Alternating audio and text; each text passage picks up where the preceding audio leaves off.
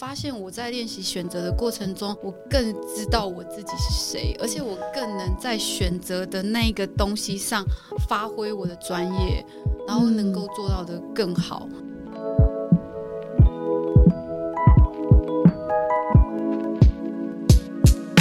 Hi，，欢迎收听《Girl Power Talks》女力新生，这是一个集结女力和支持女力梦想的访谈频道。我是节目主持人 Ann。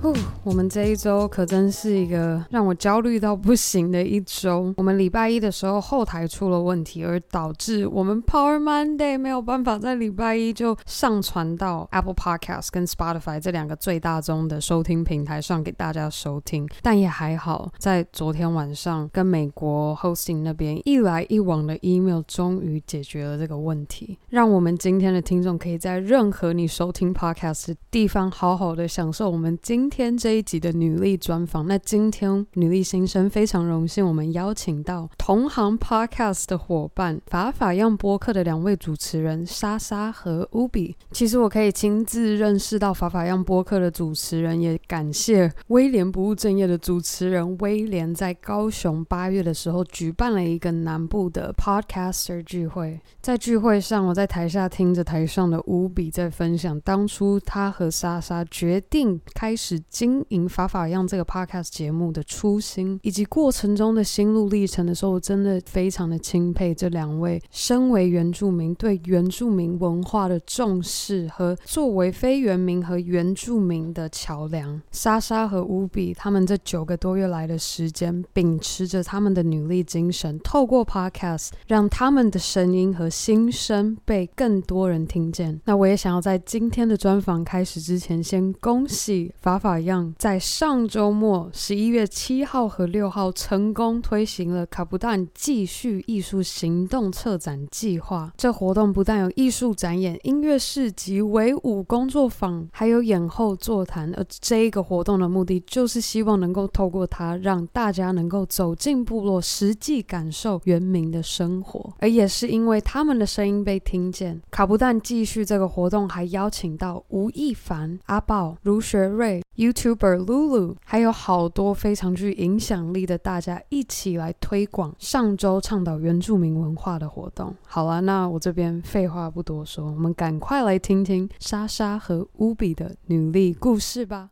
比如说，他看到我在做 podcast，或是做这个做那个做那个，他说：“他说为什么你可以一直都有目标跟动力？” 我就说：“我就静不下来，就真的很忙，就觉得好烦哦。可是又觉得说，如果没有这些事情，就会让我会有动力，明天醒来我还是有我自己存在的意义。”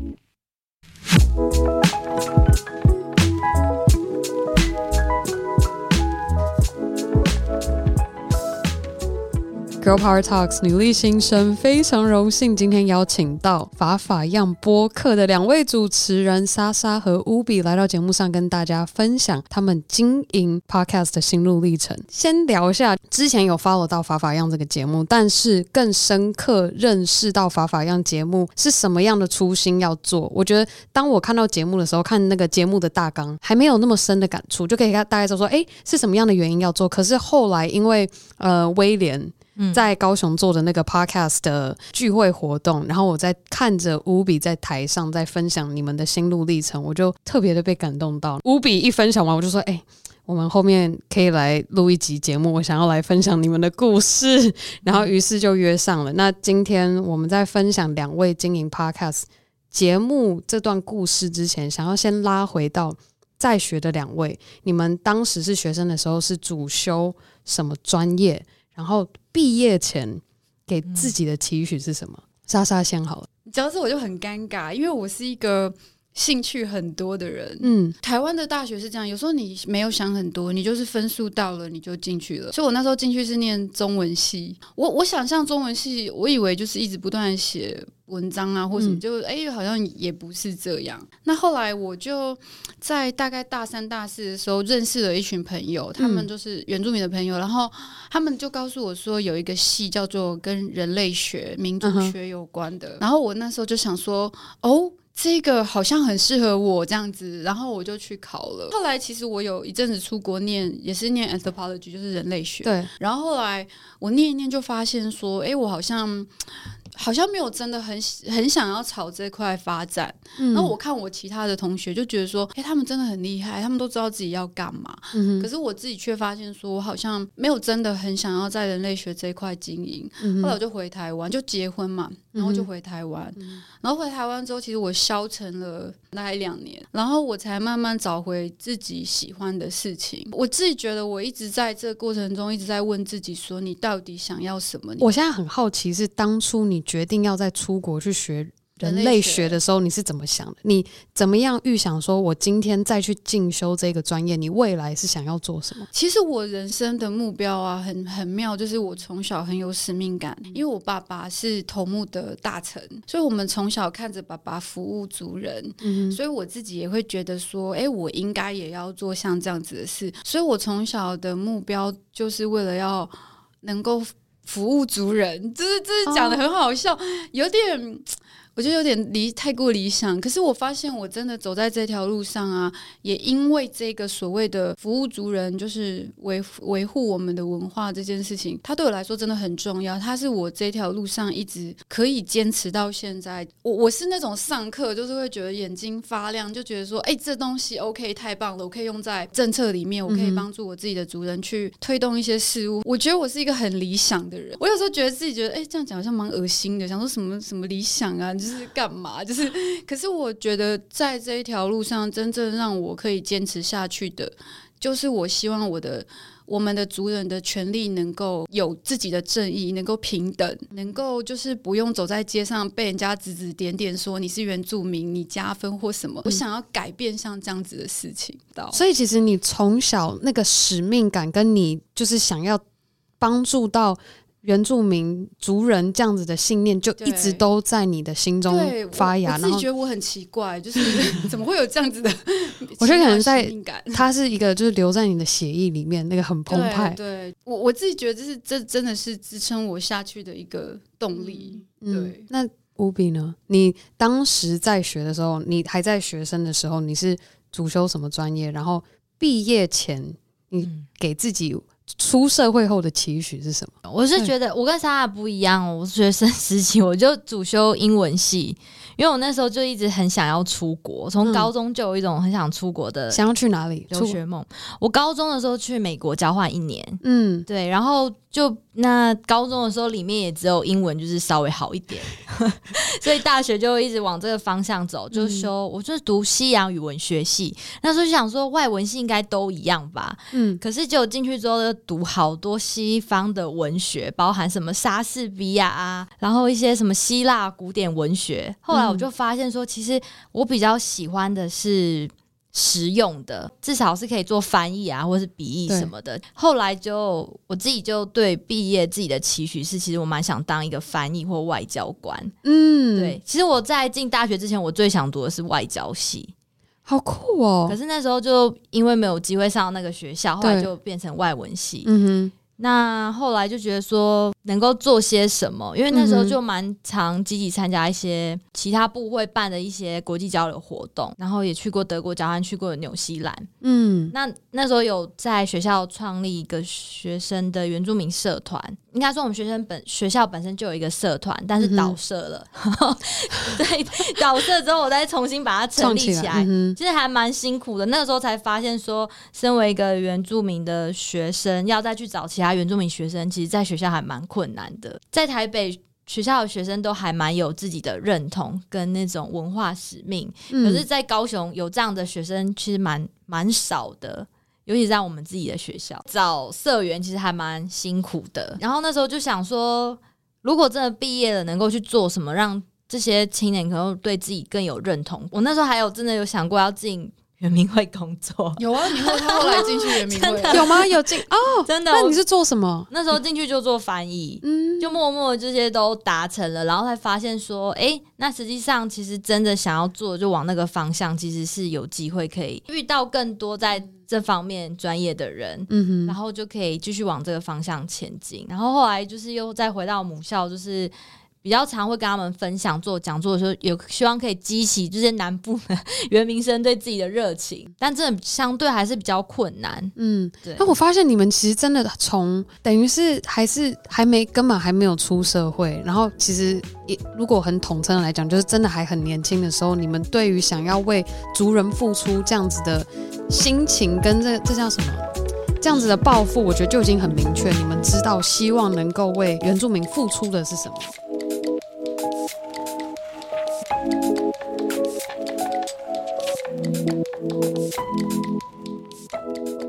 是什么样的际遇会让莎莎跟乌比碰在一起，然后想要经营起？法法样，是因为就是因为不想露脸，想要在幕后，所以决定做 podcast 这个原因。这其实也是哎、欸，因为我、嗯、我其实曾经有想过经营 YouTube 频道，我也拍过跟自己外婆讲主语的一些影片。嗯，那我就觉得其实另外在影片上面要你要去曝光，其实你要在乎的是很多形象，嗯、就是你不知道看起来是胖还是瘦，然后是累还是。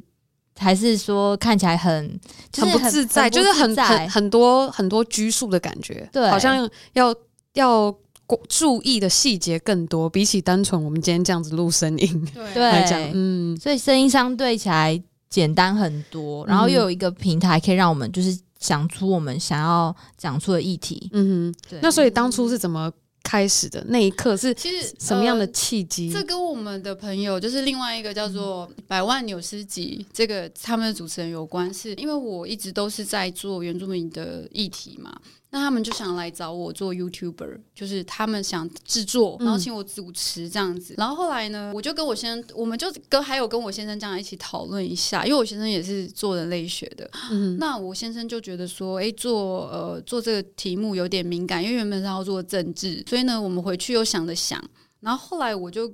突然他就跟我说：“哎、欸、姐，我们可以做那个啊，就是 podcast 这样子。”然后我就想说：“哎、欸，对呀、啊、podcast 很好，而且不用露脸，嗯、我就可以蓬头垢面，然后也不用管，就是因为那时候在讨论做 YouTuber 的时候，那个百万七就有说：‘哦，那就要买什么苹果光啊、打光啊什么什么。嗯’然后我听了就觉得：‘哦，好麻烦。麻烦’ 然后但是也不是说不答应，是说：‘哦，好像’。”希望想要是别的形式，嗯、对。然后后来，呃，我就也也跟他们说，哎、欸，我觉得 podcast 不错。嗯、后来我们就先做，我们就做给他们看，他们真的很好笑，他们就看了我们，先看我们做。然后我们一开始做，我们还写稿什么，还记得。嗯、然后我们就非常的 K，嗯，就是 Okay 后来我就决定，后来我就决定说，写仿纲就好，这样好像不行，这样对，懂。然后也因为我们第一次，我们其实第一次录的也是跟政治有关。但后来那是很敏感，我们就没有放上去。原本我们是双周更嘛，两周、嗯、一次。嗯、后来就因为觉得很越来越有趣，因为很多东西很想分享，迫切的想分享，所以就变成是一个礼拜出一次这样子。嗯、也是这种因缘机会之下，我们也把那个百万夫妻也推上来说，哎、也来做，一起做 podcast。然后身边的人我们都说来做来做这样子，就是因为就我们原住民就是这样，就是说一个人做很寂寞，然后大家一起来这样子。这样很哎、欸，你这样后面。可以成立原住民 podcast 协会之类的，有已经有了，是不是？我们有一个群组了。我们是联盟，我们都说我们现在因为还不算是什么协会，就是我们就称自己是联盟，播客联盟，这样很好哎。对，会互相交换讯息啊什么的，这样子很棒。对，比如说很难的议题，我就会丢给百万七说：“哎，你们做这个。” 哎，好妙！哎，我没有想过可以这样，就是可以自己。等于是说，其实你们的共同目标都是希望能够让大家对更多人明白，嗯，或是更加认识原住民这样子的文化，对，这样好棒哦！而且我们在走的过程中，其实我们一开始也不太知道自己的定位，可是因为有百万夫妻的加入，然后还有其他说书的啊，然后我们就可以慢慢很清楚自己的定位，所以我们就觉得说，我们就是用轻松的方式，嗯，来聊一些比较难的东西。对，那百万夫妻他们就是属于那种他们会去调。调查，对，他们会去调查，然后非常真实性非常高，高这样。嗯、所以有时候那种很难得，我就说拜托你们做这一题。他们是报道者的角度，我们是那种可能白灵果的角度，比较轻松一点的。对对对对，因为其实刚开始我们真的会凑在一起也蛮妙的，因为我那时候也是观察到，一开始先看到威廉有在做，嗯，然后我跟威廉是在一个读书会认识的，然后我就说，那威廉你要不要来采访我？还自己 Q 人家，我说你好像没有采访过原住民吧？他说对，那不然就去。去了之后我就觉得，哎、欸，这个这个是比 YouTube 来相对简单，嗯。然后那时候我跟其实我跟莎莎在台北都不认识，我是搬到屏东之后，我们因缘际会，因为一些是。他来找我先生。做研究，嗯哦、因为我先生是他是在大学教书，然后我们这样认识之后，然后莎莎就说她想做直播嘛，我说与其做直播。要准备那么多器材，还是说我们来录 podcast，嗯、又不用露脸？因为我就有跟他讲说，哎、嗯欸，那个百万七就找我做这个啊，对。然后他就跟我讲到，讲说，哎、欸，这可以这样，对。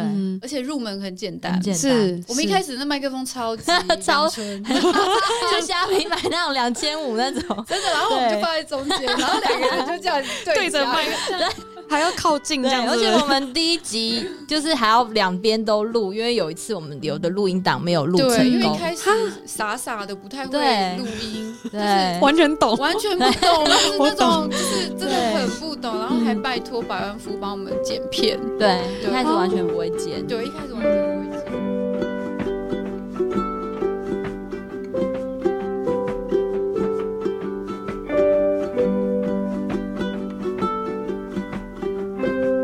小的时候开始，你们就已经有这样子的愿景，说希望可以透过你们团结的力量，能够帮助到族人。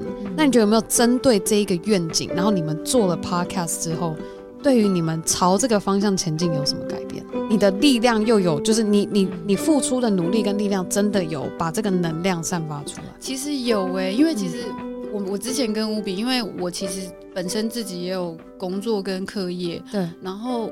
我的目标是要做研究，所以我就跟他讲说，哎、欸，我有点忙，嗯，然后我就会跟他说，那如果我不做这个啊，我第一次在节目上讲，嗯、就是 我我如果不做这个 podcast 的话，嗯、那你可以做吗？他就说 OK，然后可是我的内心又会觉得说，你会慢慢听到听众的回馈，他的 feedback，然后他多希望你可以讲更多。嗯、有些人就会说，哎、欸，我是不懂的白浪啊，我想要知道更多原住民的事情。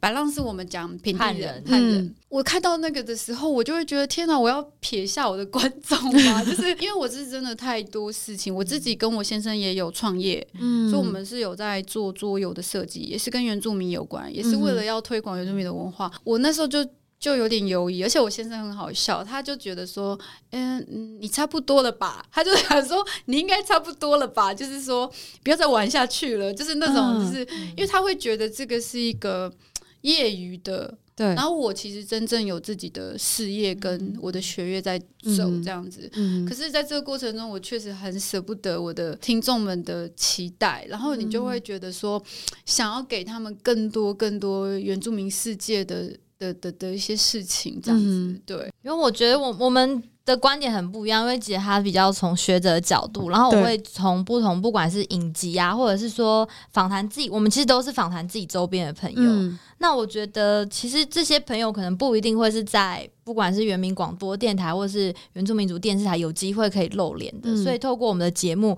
大家可以知道说，原住民的职人精神其实有好多种。嗯，对啊，然后这其实也有。有机会可以跳出刻板印象，然后我觉得在还没经经营 Podcast 之前，嗯、我一直不知道说我对我自己身份认同的一些心路历程到底有没有人在乎，嗯、因为我一直觉得这件事情是我自己人生中很重要的事情。对，然后分享，其实我们刚刚有说选举那个没有上第一集，我们就是上我谈我自己的身份认同，嗯、我怎么认同自己是一个台湾族。对，因为我其实我爸爸他不是原住民，嗯，就有那一集反而收到好多人的回馈，就是说他也有这样的想，呃，有这样子的。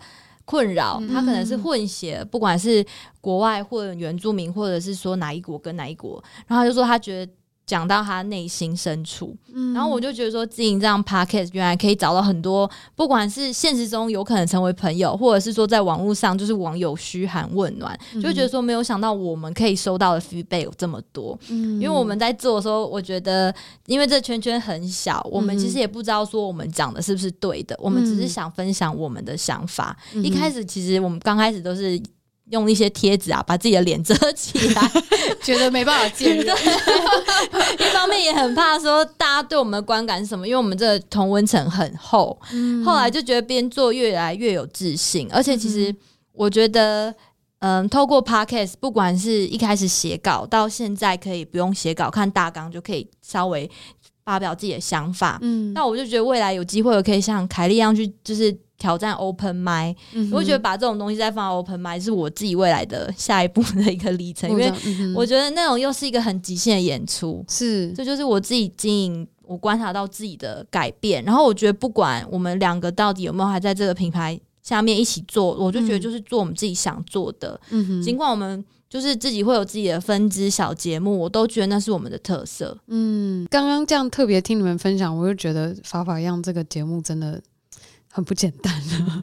听你们这样，对啊，真的，而且特别是你讲到说，就是你自己在直接在，应该是这样讲哈。我觉得也是因为挑选了 Podcast 这样子的媒介。嗯、如果今天是做 YouTube 频道，我觉得你第一集绝对不会想要讲这么内心深处的东西，就是因为是 Podcast，所以你才可以就感觉就像是在跟一个朋友聊天，聊天。你没有一个镜头盯着你，只是你对。着麦克风在讲，对，所以更像跟朋友，对，就更像说，哎、欸，我在跟朋友。就是诉说我的心声，而且因为听众们会回应啊，我觉得很有趣哦。我第一次接受听众的讯息的时候，很直接，就觉得天啊，好温暖，然后好像真的是朋友，对 就是，然后我那时候就觉得，哎、欸。对我来说是蛮有意思的，因为我就是像务比说，我们确实我们一直是都活在我们自己同温层，有没有？嗯，终于跨出去了。有没有？你们刚刚说这些听众的回馈，有没有特别哪一个听众给你们这样子的反馈？就是你们在节目上分享到哪一个身为原住民，不管是被误解，还是你们对于族人的这样子的信念，他们也被你由衷的感动到，然后我觉得这一题很适合无比说，真的假的？好，因为我是一个蛮理性的人，嗯、我我很少。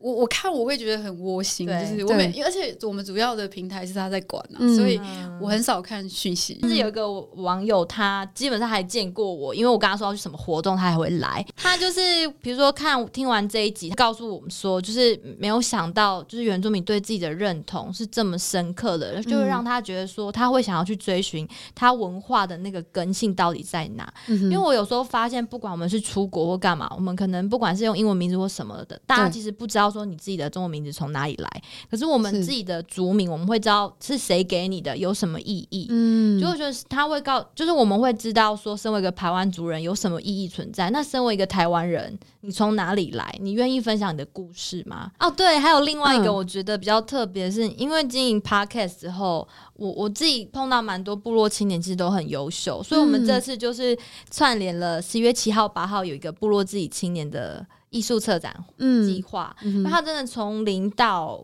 一都是他自己全部自己策划的，嗯、所以我就想说，身为一个原民的 Podcast 可以怎么帮他？嗯，所以我就在 Podcast Club 里面就发了，就是大家愿意做原民文化相关的嘛，然后 take 这个活动，不管你的力量多微小，我觉得都很棒。然后甚至百灵果也帮我们。也分享啊，好棒！对，而且是凯莉亲自回我说，他会帮我们，就是录在结尾，然后还会影片我都可以下载。嗯，然后我们未来有阿豹姐有帮我们录 录影，哇，就是介绍这个活动。录音吗？呃，他录影，哦，录影，哦，录影介绍的，就 Podcaster 录音，然后这些艺人愿意帮我们录影，然后我就觉得说，这是我可以帮他们，就是做到自己的一些小小的。就是协助，嗯，我就觉得很感动。以前可能不会有机会，实际上去部落帮忙做一些事情，是是，对。而且我觉得真的是因为你们把你们的声音跟你们的对于族人这个信念，你们有这样散播出来，才有办法接到这些外面。更大的资源，然后去让更多人知道说要有这样子的意识。对，好，看来我们可能明年可以策划一个女力新生结合，可能台湾族文化线下活动，可以带我们的听众认识。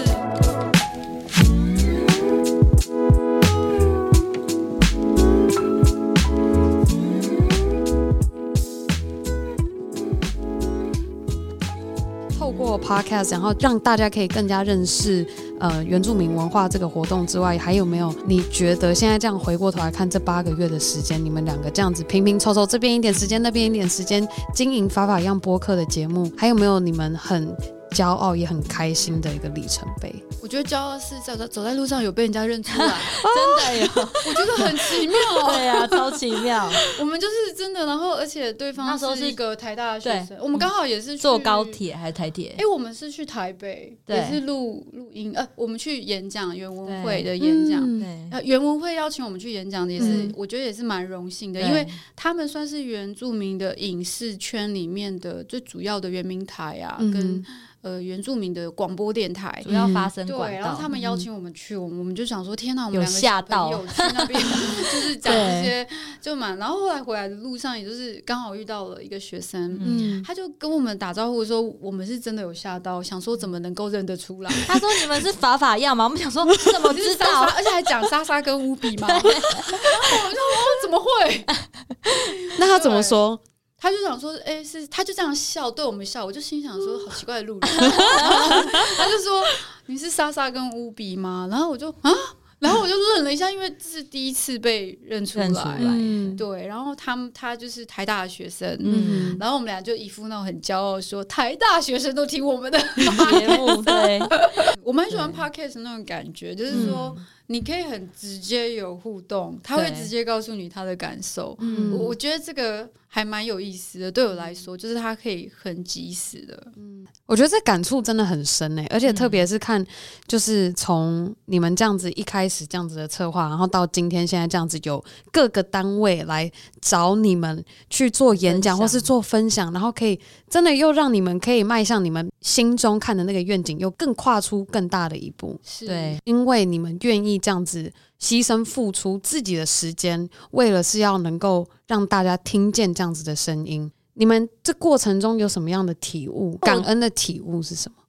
我觉得像刚刚莎莎讲的，就是这八个月来，我们有的时候真的要瞧一个时间，两个一起录音，真的很困难，好困难。刚刚还在瞧，对，所以有的时候我们就有想说，那如果真的是这样，我们彼此有的时间就录，然后我们有空的时候就一起录，然后才不会让就是听众真的有一个好像汉人朋友说，就是好像没有听到我们这周更新，什么孤单寂寞觉得冷。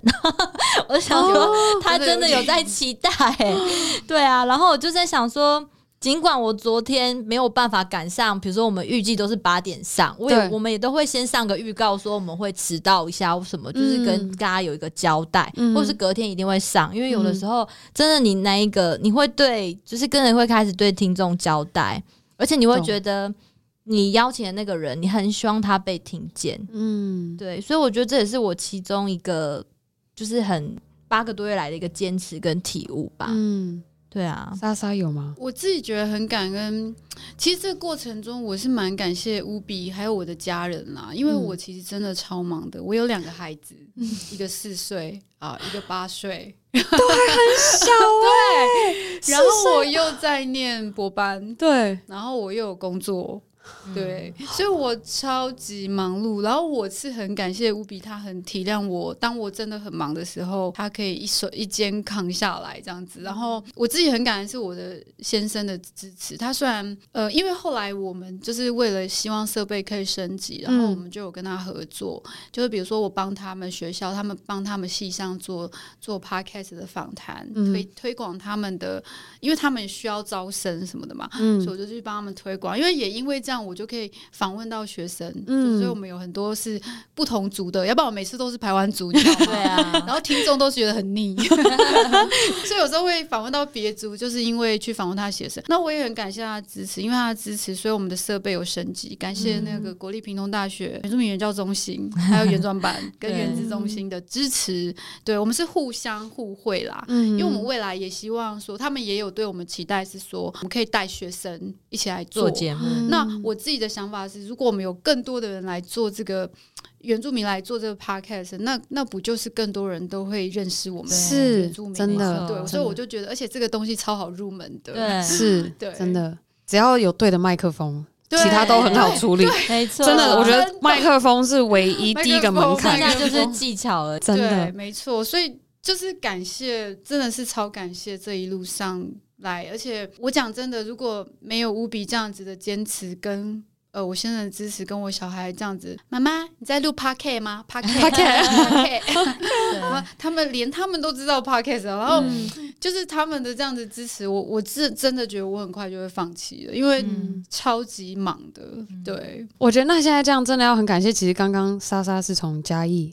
赶到 高雄，啊、我们现在其实是在高雄。我我对。的录音室，我前几天还，我前天哎、欸，昨天还跟他说，哎、欸，我不确定，我对我有点不舒服，嗯、我不确定能不能来。然后还好啊，感谢上天，因为我其实很想见到你，真的是粉丝见面会吗？都见到本人，说我一定要见本人。然后就是想说，哎、欸，哦，刚好我身体好像好多了，然后就。嗯我就刚好到车站，就跟乌比说：“哎、欸，几点？我以为是六点，他说五点。嗯”我说：“哦，好吧，那我就把我的行李拿去寄，寄放在行李箱，嗯、然后我就等他，就一起。”搭火车过来，哦天，就一切都是一种巧合，这样。我刚才有听那个保安夫妻他们的讲座，嗯，他们是受邀到原住民转型正正义的那种沙龙，在在做分享，然后结束之后，我们就赶快去火车站跟他会合，再过来。我刚刚本来要决定要准备要骑摩托车走了，他就传讯来说，哦五点，我说哦好，然后我说那那我就不能回去了。对啊，刚好都在车站。对，谢谢你们，我觉得这样子很感谢，我觉得这很难得机会，而且。我觉得你在做的这件事情也很棒，对，因为对我这个职业妇女来说，就是我又有工作又有小孩又要念书，其实有时候听你的节目是可以让我能够舒压，就是你会觉得 OK，就是这个世界不是不是很孤单的，就是你你还有人在告诉你说要坚持下去，然后如果你低潮的时候你要怎么想？就是我记得我每次有时候就是很低潮的时候，哎，就会看一下你的那个文案，嗯，哦，是真的都很 positive，就觉得说哦，好 positive。好，我要坚持下去，这样子。而且我觉得，因为我们之前都在台北工作，就觉得像 M 办的活动，就是真的都很棒。可是南部真的相对少，嗯，对啊，所以真的有机会要跟南部这边好，没问题，有有在跟我们的南霸天啊，威廉，对啊，可以可以，我觉得他可以，他是南霸天也是可以，有这个绰号是我今天才知道。对，我们现在刚刚都在讲一个很大的愿景跟方向，那有没有你们现在着手觉得最重要要改变的问题是什么，才能够慢慢慢慢走到你们现在看到最远的那个愿景？因为我自己是学教育的，所以我自己会觉得说，在教育的场域上啊，对于族群就是多元文化的这个议题要更友善。嗯，对，就是我一直在推的是这。像我举个例子，我自己做的方式是这样，就是我儿子他跟我一样是用原住民的名字，嗯、所以就是有呃名字跟家名。嗯、那每一个只要是新的老师，我都会告诉他我儿子名字的意义。嗯、我甚至会 offer 说有没有需要我去班上跟呃小朋友分享这些。然后我甚至有进一步的是跟老师有说，哎，老师，如果你们想要有像什么说故事妈妈啊，你知道我已经不嫌我自己太忙，嗯、还说故事妈妈，我就说如果你们需要，那我就可以去讲故事。因为我有一次就是也是讲了一个排湾组的神话故事，就是巴黎的故事。哇，小朋友超爱。嗯，他们就觉得他是英雄，嗯、然后我就觉得说，哎、欸，那我应该要分享更多的呃排湾族或是甚至其他族群的故事给嗯，嗯这些孩子们听。就是在现阶段，我会想要做的是这个，而且这也是我觉得蛮容易去做的事情，就是从我的生活上，嗯、对我试图从生活上去改变。那这是比较小的部分，那像更大的部分，其实我自己。的目标是推有一个词有点难懂，叫族群主流化。嗯，族群主流化指的就是说，我们没有多特别的一定要去强调什么，而是在你的生活当中，你已经把原住民当做是一个自然而然的事情。嗯，你说出来的话，你你讲出来的，你想的一些方向，你就有那个族群主流化的概念，所以。就不会有一些不不要把它当做少数民族看待，就不会有一些歧视。嗯、就是比如说，像我们在，嗯、比如说我们会希望老师们都要知道原住民的这些东西。嗯，然后比如说我们的官员、嗯、政府官员也也需要这样像这样子的。这是我的比较远的目标，就大概是这个，嗯、从生活上去做，开始做。我觉得当故事妈妈分享原住民故事，这超棒的。对，我甚至我曾经写过一个跟姓名有关的小短文，就是很有趣的。嗯、我甚至还贴给老师说：“老师，如果你不懂的话，你去看这个我写的小短文。嗯 ”我觉得我好用心，强迫症。那五比呢？嗯，我觉得我蛮认同莎莎讲的族群主流化这件事情，在台湾可能还需要一段时间。嗯，那我觉得这族群主流化，不管是透过我们现在这个方式，嗯哼，让更多其实非原住民已经有开始了解我们，甚至愿意了解，而不是在网络上就是可能我不知道那叫言语，就是就是网军或者言语霸凌那种。嗯、我会觉得实际上这个环境是会未来。会越来越好，但是如果我们不发声，我们不做，就不会有人知道，是就不会有人认识我们。嗯、我是觉得，因为我自己可能是两个文化的结合，对，所以有时候我这两个文化也是在内心拔河。当然，我是比较偏原民那一块，嗯、然后我就觉得说，这样子的文化其实是可以通婚的。那为什么一定要只能吵架呢？嗯，对啊，那为什么不能透过我们分享理解？就是我觉得，当然吵架是，或者是说纷争是必经的过程。对，但是我是觉得说，一定要有一个，我们都说我们自己是一个桥梁，当做一个非原民跟原民之间的桥梁，让大家可以理解我们。因为如果没有这样的管道，别人对我们的刻板印象跟误解就会一直在，然后我们就会一直不愿意去理解他们。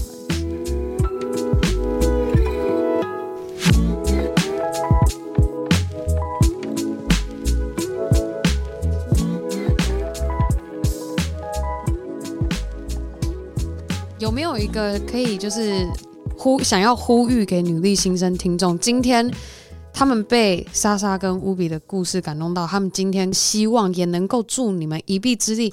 他可以从他自身他可以做的行动是什么？我自己觉得就是。多听我们的节目吧，哇，不错。对啊，我我觉得是多听我们节目，因为我其实是蛮鼓励，是因为我们在节目上面也会跟大家分享说，比如说我们我们就很好笑，我觉得我们很像那个，就是有点初级课程 one o one，你知道吗？就是那种 我们就会想说如何跟原住民做朋友，一 然后怎么样，二怎么样，就是我们在里面就会。告诉你，因为我很生活化的方式。对，因为我我相信说，就像我们去跟平地人做朋友的时候，嗯、我们也会有一些忐忑，说，哎对，他会不会笑我的口们有什么或什么对想法？然后。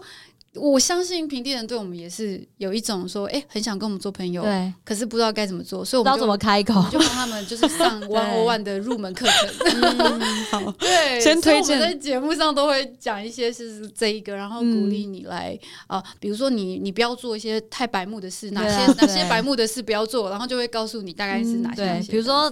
你是原住民哦，或者什么那种，我们就已经教过翻白眼，说你怎么那么白？对，那种就会怎么那么黑或什么的。我们就是其实会教，我觉得就是多听啊。我们甚至还 offer 说，如果你不知道，可以传讯来问我们。哦，都是我直接提供。他说现在现在乌比在在那个抗议，不要再丢更教你。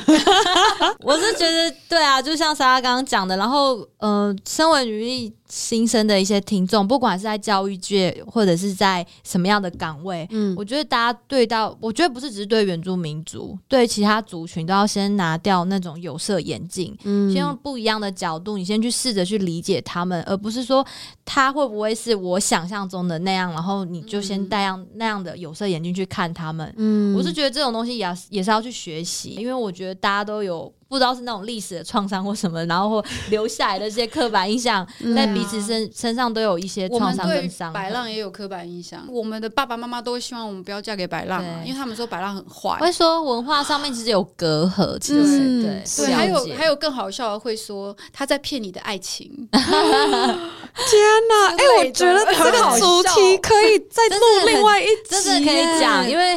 呃，阿爸有一首歌叫《甲骨答应》，就是无奈，就是在讲说原名跟非原名就白浪之间的爱情，因为真当他们等到论及婚嫁的时候，那个价值观是很不一样的，就会可能就会不是很好的结局。他那个歌是后来没在一起嘛？对，嗯、后来就是很无奈。天哪！对，但是我的、欸、我，老公是白浪啊，啊，那你当初爸妈怎么有？他有需要抗争吗？有有家庭抗争？我先他很熟，他很了解原住民，那就不一样了。所以就他是做这方面研究的，了解。所以就是而且每个人都跟我说他是原住民吧，我就说 有，他是平埔族啦。这样 我们有时候，如果我们要选另一半，一定是第一个是原住民，因为为了协同嘛，能够延续。第二个就是懂原住民的学者，或者是真的有在做研究，对原住民有认识的。第三可能才是其他族群，嗯，然后再是可能，反正最后一名就是 最后一名是白浪，对不对？你们觉得这一路走来，然后现在这样回想，活在现今世代的女性，你觉得要保持着什么样的心态，才能够勇敢的活出自己？好难。我讲真的，我觉得在台湾当女性很辛苦。我爸爸妈妈为什么希望我嫁给台湾族？是因为台湾族的男生可以接受女生比他强，可是，一般族有社会的男生，他没有办法接受女生比他强。可是我自己会觉得说，你要坚持你。我自己很坚持我自己，嗯、我不知道别人是怎样，就是我会很坚持，说我喜欢的东西，我还是要继续做。嗯、我不管怎样，就是我会，但是我会可能就是尽量努力，说家庭跟我自己想做的事情能够兼顾。是，这是我们我们的期我的期许啦。嗯、但这个过程中真的真的非常辛苦，因为孩子还很小。对对，就是在前面这段过程中，我觉得就是你就喜欢，你就坚持下去，然后。努力的去做这件事情，就是针对已婚妇女，就真的是这样子。但是我还是要说啦，就是家庭还是蛮重要的、嗯、啊。对，就是因为家庭他他好，家庭好，应该是说妈妈快乐啊。嗯、就是你要去追求自己的东西，你妈妈快乐，孩子才会快乐，家庭才会幸福。真的，所以不要放弃你自己想做的事情，你就。冲吧，嗯，对，有的时候真的要先从照顾好你自己，没错。有时候我就是这样啊，嗯、比如说可能我会想说，哎、欸，儿子好像还有东西没有干嘛、嗯、或什么，然后我就跟自己说，啊，算了，反正他们忘记就忘记吧。然后我就 他就睡了，是不是？睡了。然后就我记得我就是会忘东忘西，然后我儿子女儿就会来跟我提醒说。妈妈，你忘记了什么什么事情？然后我说哦，对哦，那你要提醒我一下，这样子，反而训练他们，训练要提醒你。对，然后 反而就是，所以不要做一个太万能的女人。有时候你还是要，嗯，你在工作上你可以超万能的，可是你在家里你可以就是有分担一些，嗯，分担放松这样子。了解。那无比呢？我自己觉得。嗯，真的是另外一半是自己是原住民，那真的差蛮多。因为像我可能上一任他就是一个 British Indian，嗯，然后对我来讲，可能本身他的 Indian 就是有就是对女性就是比较，我不知道怎么讲，他有一种刻板印象，是女生就有该做的事情或是包袱。嗯，嗯，然后我觉得其实要告诉就是听众，是我觉得很多时候应该要丢下很多女性的包袱。然后有时候我们太为别人想的时候，真的会。因为其实你会忘记顾到你自己，你就去照顾别人，你就忘记先照顾好你自己的话，你没有那个能力去爱别人。嗯、我觉得包含不管是孝顺家庭啊，或者是说就是情绪勒索，这些都是一开始你都要先照顾好自己，你自己够强大，别人就没有办法。来抨击你，或者是你随便因为人家一句话你就 break down，嗯，对啊。然后我觉得在感情上也不要，比如说因为他说什么样就不爱你，你就要委曲求全。对我来讲，我觉得另外一半的支持是真的很重要。像莎莎有啊，他先生很支持他，对。然后像因为我男委屈自己过，哎，对啊，我觉得很重要。因为像我男朋友就是也蛮支持我，像比如说我。东奔西跑跑到什么活动，或者是说我今天要录音要干嘛的？对他在家他是可以做家事的，嗯、他反而是我跟你讲，排鲁系的男生都会做家事，他会很还会煮饭、扫地，然后洗衣服、折衣服。他就说：“那你明天可不可以？我明天晚下班，明天可以帮你洗衣服。”他反而会这样跟我说，我就觉得哎、欸、OK 啊，就是你会跟我沟通，嗯、而不是你耳顺，就是我要做好这件事情。所以有时候我会，我们其实会彼此去关心彼此的状况。我如果发现他状况真的比较不好，我就会主动去做这些事情，或者是比如说下厨给他吃或什么的。嗯，我觉得这是这个才是一个最舒服的关系。是你要照顾好自己，然后你跟对方也要有一个对流交流的一个空间。好，那现在你觉得你的 girl power 是什么？我可能是那种没有办法定在一个地方做很多事，但是我永远都有我下一步要做的事情。嗯，所以我觉得那个相信自己，然后我觉得不要把自己关在一个空间。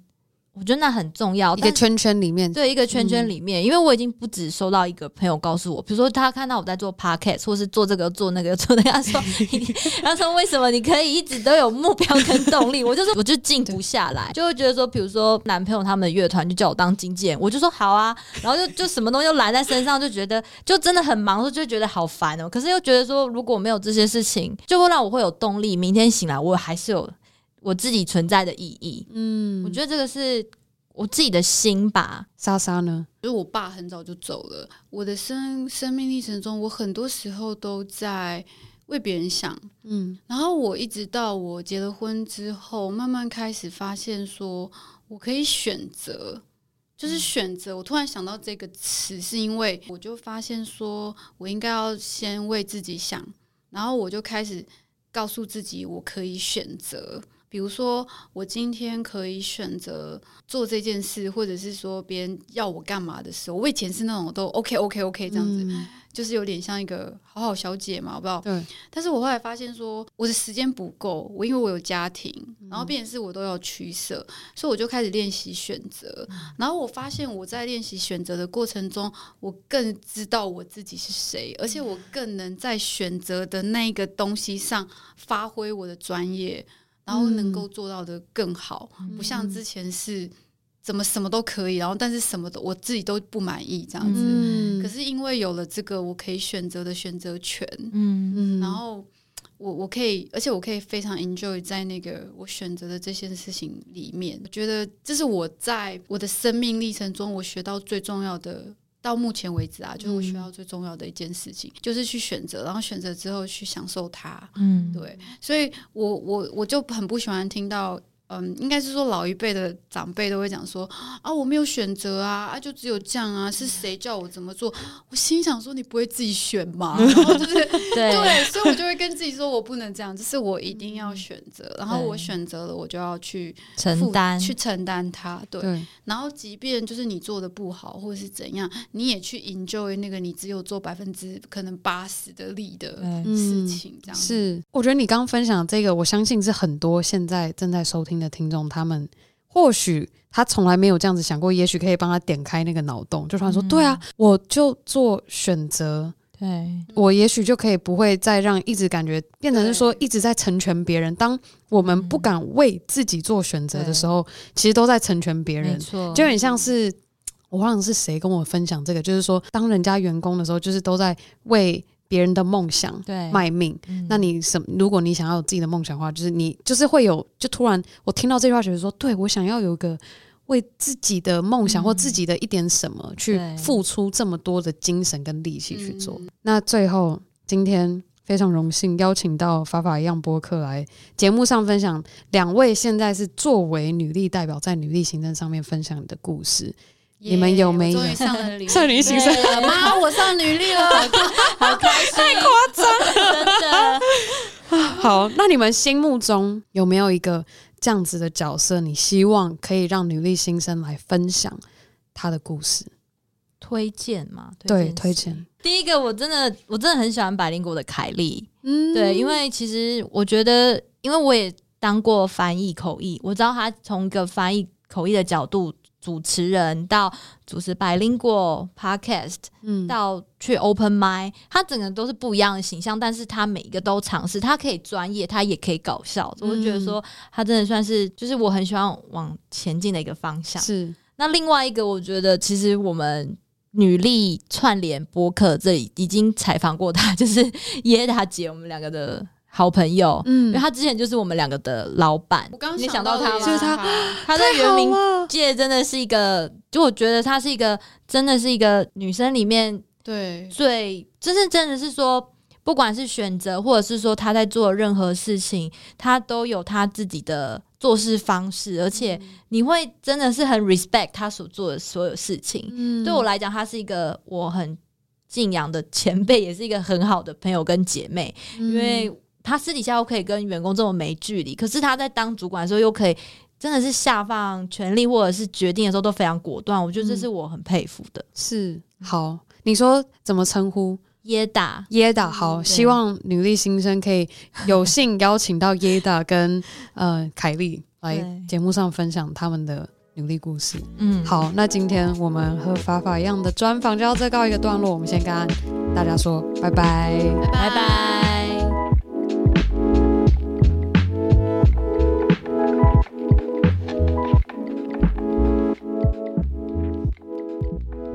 上就是我和法法样播客的主持人莎莎和乌比的专访内容。希望正在收听的你喜欢我们今天和两位来自台湾族原住民的主持人的女力故事。那我也希望大家能够和莎莎、乌比一样，丰富你的生活，活出自己，然后找到属于你的使命。就像一年前的我找到了我心中最深深处的那个使命感，而促使我来挖掘来自无论什么地方、什么背景、什么行业的女力代表的故事。如果听完他们的故事，你想要支持法法用播客，千万别忘记，你可以直接在我们今天节目的详情中找到他们节目的收听连接。那也在今天节目结束之前提醒大家，女力新生下个周末非常的精彩。我们十一月二十一号礼拜六在花博 Margie 即时行乐那有 All Hands 台湾举办的国际企业真才博览会，女力新生也非常荣幸，将在他们博览会中的展场上主持两场女力讨论会。如果最近有想要看看二零二一年有什么样新的工作机会，或是现在目前待业中也想要找国际企业工作的你，可以在我们今天节目详情中找到这个活动的 FB 专业连接。找工作看看工作机会的同时，也不妨可以来听听我们这两场免费的女力讨论会。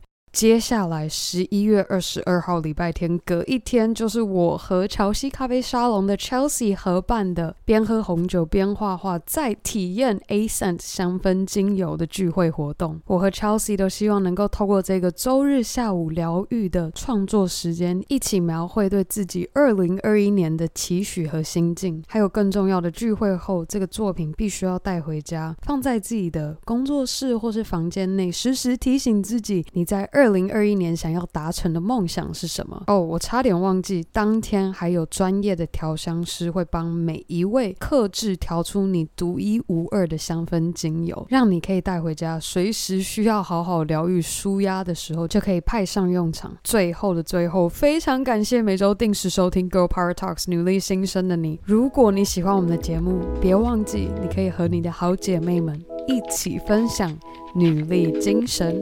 好啦，那我们下周一 power Monday 见喽，拜。